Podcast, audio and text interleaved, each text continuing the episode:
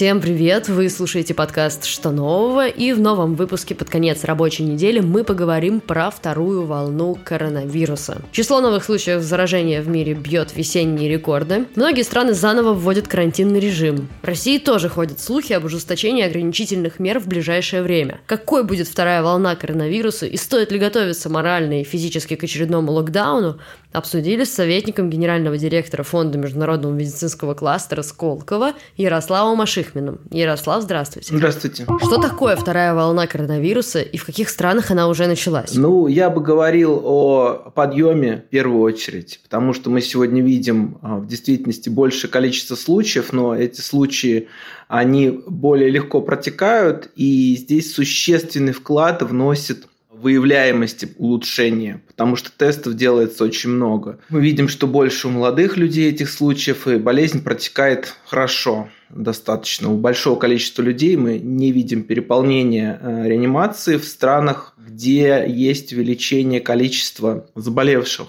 Ну, это страны такие, как Франция, там сейчас столько же, сколько весной случаев. Испания даже чуть больше, пожалуй. Вот. Там вот видно, ну, формально это, да, вторая волна, но с точки зрения эпидемиологии это может быть такая затухающая синусоида, вот обусловленная увеличением количества выявляемых случаев. Можно сказать, с чем, наверное, это связано, такое странное течение. Мы могли сохранить изначально при карантине людей, которые супервосприимчивы. То есть сначала мы видели, можно сказать, что ну, такое грубое сравнение, если идет э, пожар, то первый сгорает хворост.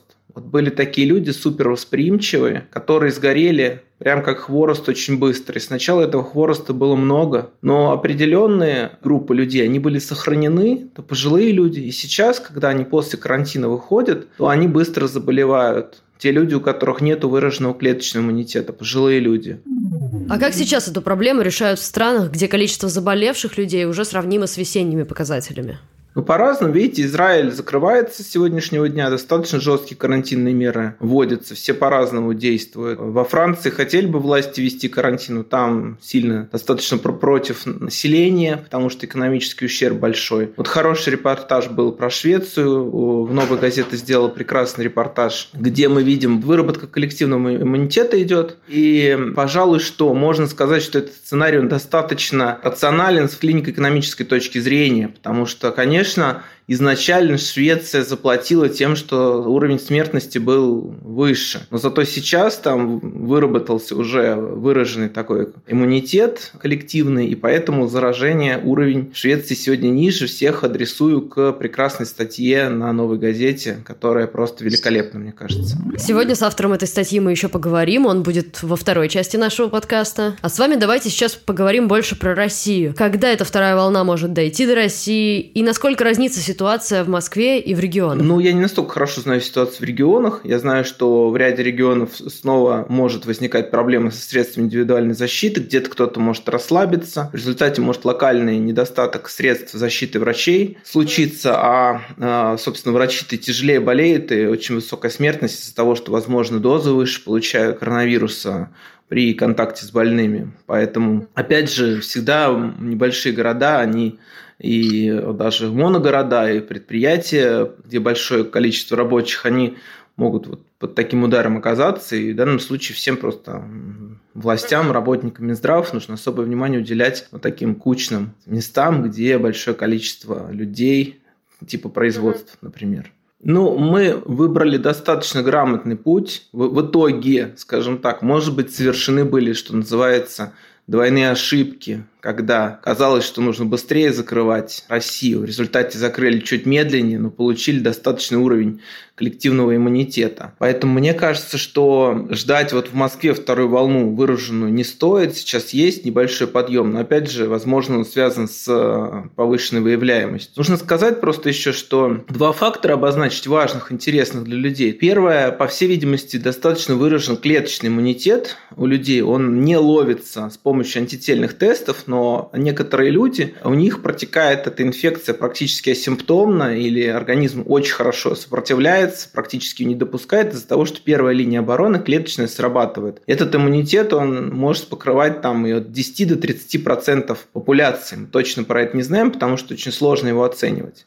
И второй интересный фактор, то, что вот э, выявили, о чем опубликована была статья в журнале JAMA, о том, что ношение масок может привести к такой пассивной масочной вариоляции, то, что называется. То есть э, к тому, что люди будут инфицироваться очень маленькими количествами вируса, и это приведет к тому, что у них будет либо в очень слабой форме протекать инфекция, либо ну, совсем стерта. И мы знаем, что в России, в общем, масочный режим, хотя он не очень качественно выдерживается, но все равно люди там в масках они не ходят. Это тоже важный положительный фактор. Мы готовы неплохо, что касается Москвы, к увеличению случаев. Но, опять же, видите, человечество немножко зазналось. Мы до сих пор очень плохо представляем эпидемиологию реальную коронавирусной инфекции. Ни я, никто из эпидемиологов сейчас не рискнет сказать, как она будет развиваться. Тем более, что мы видим, что, с одной стороны, там кто-то говорит о том, что вирус чуть-чуть ослабел, кто-то говорит о том, что новые мутации появляются, и появление новых мутаций, опять же, оно может повысить вирулентность. Поэтому точно, что будет происходить, мы, к сожалению, не знаем.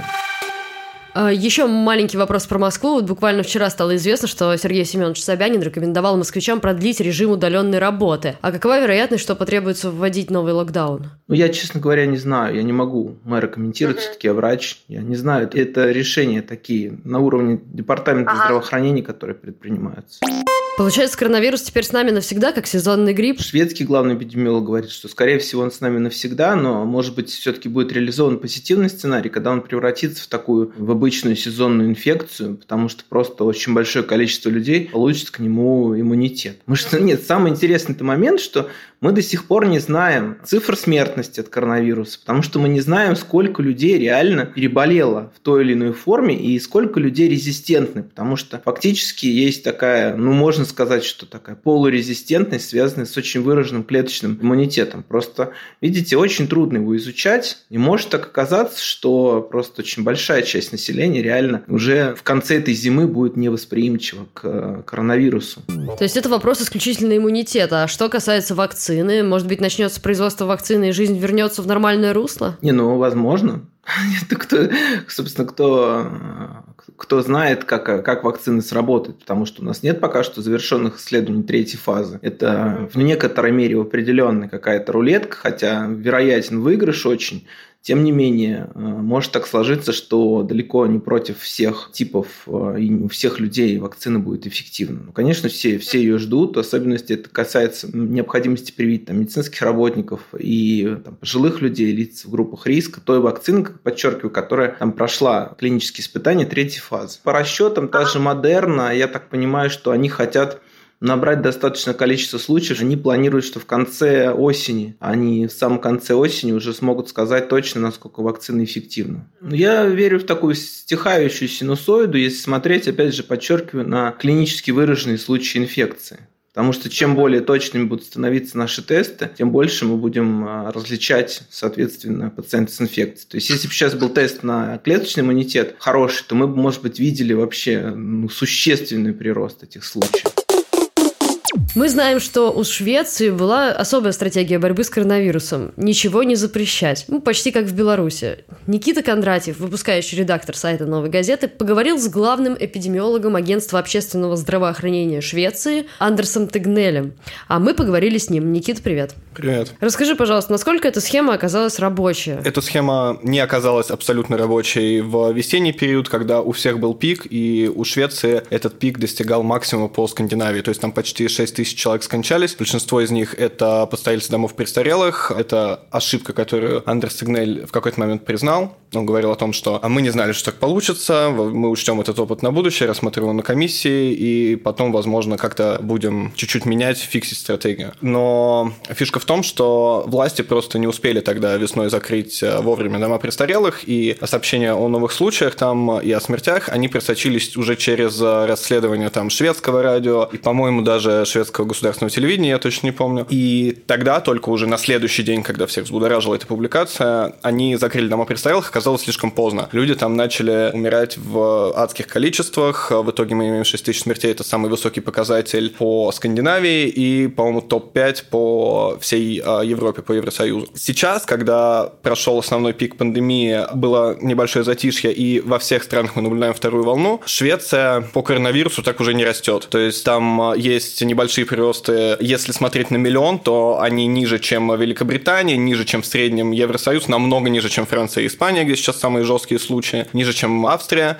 где официально объявили о второй волне. И Швеция, можно сказать, что справляется лучше остальных а, стран Евросоюза и вообще Европы, но, опять же, это им стоило 6 тысяч смертей, большинство из которых пожилые люди назвать это успехом, не знаю, можно ли, но коллективный иммунитет там сработал, особенно в Стокгольме, где Тегнель говорит, по-моему, каждый пятый имеет коллективный иммунитет уже. А если мы предположим, что такая стратегия была бы введена в России, сработала ли бы она? Здесь как бы нужно сравнивать похожие вещи. Россия абсолютно не похожа на Скандинавию. Она сработала бы наверняка в остальных странах а, Скандинавии, особенно там в Норвегии. И Тегнель часто тычет своего коллегу Эспина Накстада, который главный эпидемиолог Норвегии, что, мол, смотрите, мы же сделали так, вы тоже могли ничего не закрывать, и, в принципе, сейчас к осени справились бы прекрасно. А насчет России, Тегнель в разговоре нашем абсолютно был не уверен. То есть, во-первых, у эпидемиологов во всем мире, включая, я думаю, даже Россию, не так много сведений о том, что действительно происходит в России. Но вторая волна, она придет ко всем, у кого нет а, так называемого herd immunity, да, коллективного стадного иммунитета, как хотите называйте. И Тегнель абсолютно открыто говорит о том, что к зиме мы везде увидим сильные приросты. Вот как мы готовились все это время, так мы и переживем. Швеция известно, как готовилась, заработала себе коллективный иммунитет и ничего не закрывало, люди там в большинстве своем прекрасно с этим живут и очень рады, что их не гоняли, а просто говорили им, пожалуйста, если хотите, не контактируйте с другими людьми. Окей, с Россией понятно. А если так немножко на весь мир перекинуть, может быть, не стоило бы вводить такой тотальный карантин, который стоил триллионы долларов мировой экономики? Ну, мировая экономика справилась более-менее везде одинаково. Опять же, говоря про Швецию, я не могу сравнивать с Францией, Германией, где там живет почти, по-моему, 90 миллионов э, человек, с Францией, где живет 67, э, если не ошибаюсь, ну, порядки примерно такие. И Швеция, где живет 10 миллионов человек. Швеция зависит от скандинавской кооперации, и здесь ее сравнивать логично с скандинавскими странами. Да, она справилась чуть похуже, но как бы доместик бизнес, ну, внутренние, да, местные предприятия, они справились нормально. Просело там то, что работало на экспорт, да, всеми обожаемая Volvo, Ericsson, потому что, собственно, международные связи во весь этот период не работали, а внутренняя экономика там справилась получше остальных. Но в среднем все это, опять же, ожидания, которые прогнозировал и Риксбанк, Центральный банк Швеции, и в Еврокомиссии то, что прогнозировали. Ну, то есть, в общем, на дальнейшую какую-то перспективу мы можем сделать вывод, что эта стратегия скорее оказалась успешной. Ну, я вот слово «успех» бы здесь не применял, потому что, опять же, там погибло очень много людей. Какой ценой они заработали то, что осенью справляются лучше остальных, мы знаем. Вот тут каждый себе пусть ответит по своим морально-этическим нормам, тысячи умерших пожилых это стоит того, чтобы к осени бравировать тем, что мы справились лучше остальных или нет. Сам Тегнель тоже затрудняется ответить на этот вопрос. Как бы он считает, что в тех обстоятельствах, в которых мы сейчас живем, что пандемии не видно конца, и она будет очень долгосрочной, меры локдауна – это меры краткосрочные, а те меры, которые он принимал, уверен он, это те меры, которые нужны для долгосрочной пандемии. То есть главный эпидемиолог э, Швеции, получается, считает, что коронавирус теперь с нами там навсегда как сезонный сезонный грипп, получается? Про сезонный грипп э, нет, такой фразы не было. Он, коронавирус с нами надолго. Вот единственное, что... То есть при всем том, что он никого не закрывал, ничего никому практически не запрещал, кроме там больших собраний, собрания все равно были там. В Стокгольме был огромный э, митинг э, в поддержку Black Lives Matter летом, и э, там были достаточно жесткие для Скандинавии разгоны с распылением перцовых баллончиков в метро. В общем, эти собрания были. В итоге все жили по рекомендациям, зарабатывался коллективный иммунитет, о котором Тегнель, опять же, постоянно говорил. Но пандемия с нами надолго, и поэтому он говорит, что несмотря на все принятые меры, меры и непринятые меры, мы должны ждать вакцины. А давай поговорим о российской вакцине от коронавируса. Что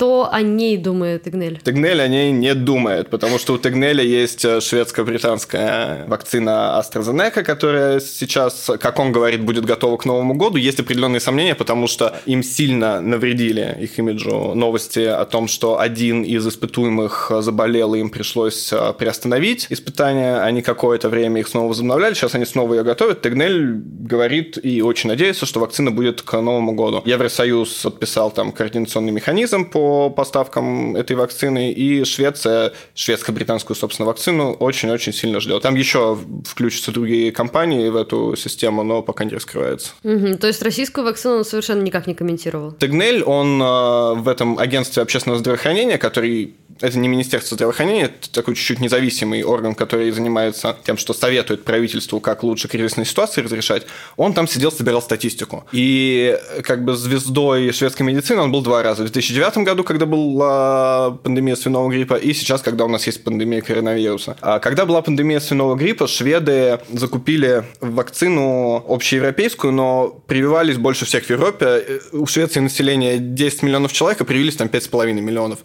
И с годами выяснилось, что у сотен молодых людей и маленьких детей, подростков и там просто молодежи развивалась нарколепсия от этого. То есть это заболевание, вот, которым им придется до конца жизни жить на таблетках фактически. И это был жесткий такой момент, ну если не позора, то провала для Тегнеля как эпидемиолога и для шведской системы здравоохранения. И он говорит, что мы научены этим горьким опытом, и никто в Швеции не собирается вакцину, в которой мы не уверены прям до победного конца использовать. И он очень надеется, что, опять же, политических заявлений он, понятно, не делал, он врач. Он очень надеется, что просто другие страны будут придерживаться такого же мнения и непроверенную вакцину, в которой есть хоть какие-то сомнения, у себя в стране не запустят. Потому что ту вакцину, которую они применяли в 2009 году, вроде бы они были в ней уверены, но на каком-то этапе что-то упустили. И вот что имеет Швеция. Сотни-сотни людей с нарколепсией. Что ж, какой бы ни был наш дальнейший путь, волнистый или ровный, все равно берегите свое здоровье. А мы будем продолжать держать вас в курсе. Это был подкаст «Что нового?». Меня зовут Надежда Юрова. Этот выпуск состоялся благодаря усилиям редактора Арнольда Хачтурова и звукорежиссера Дениса Никулина. До скорого!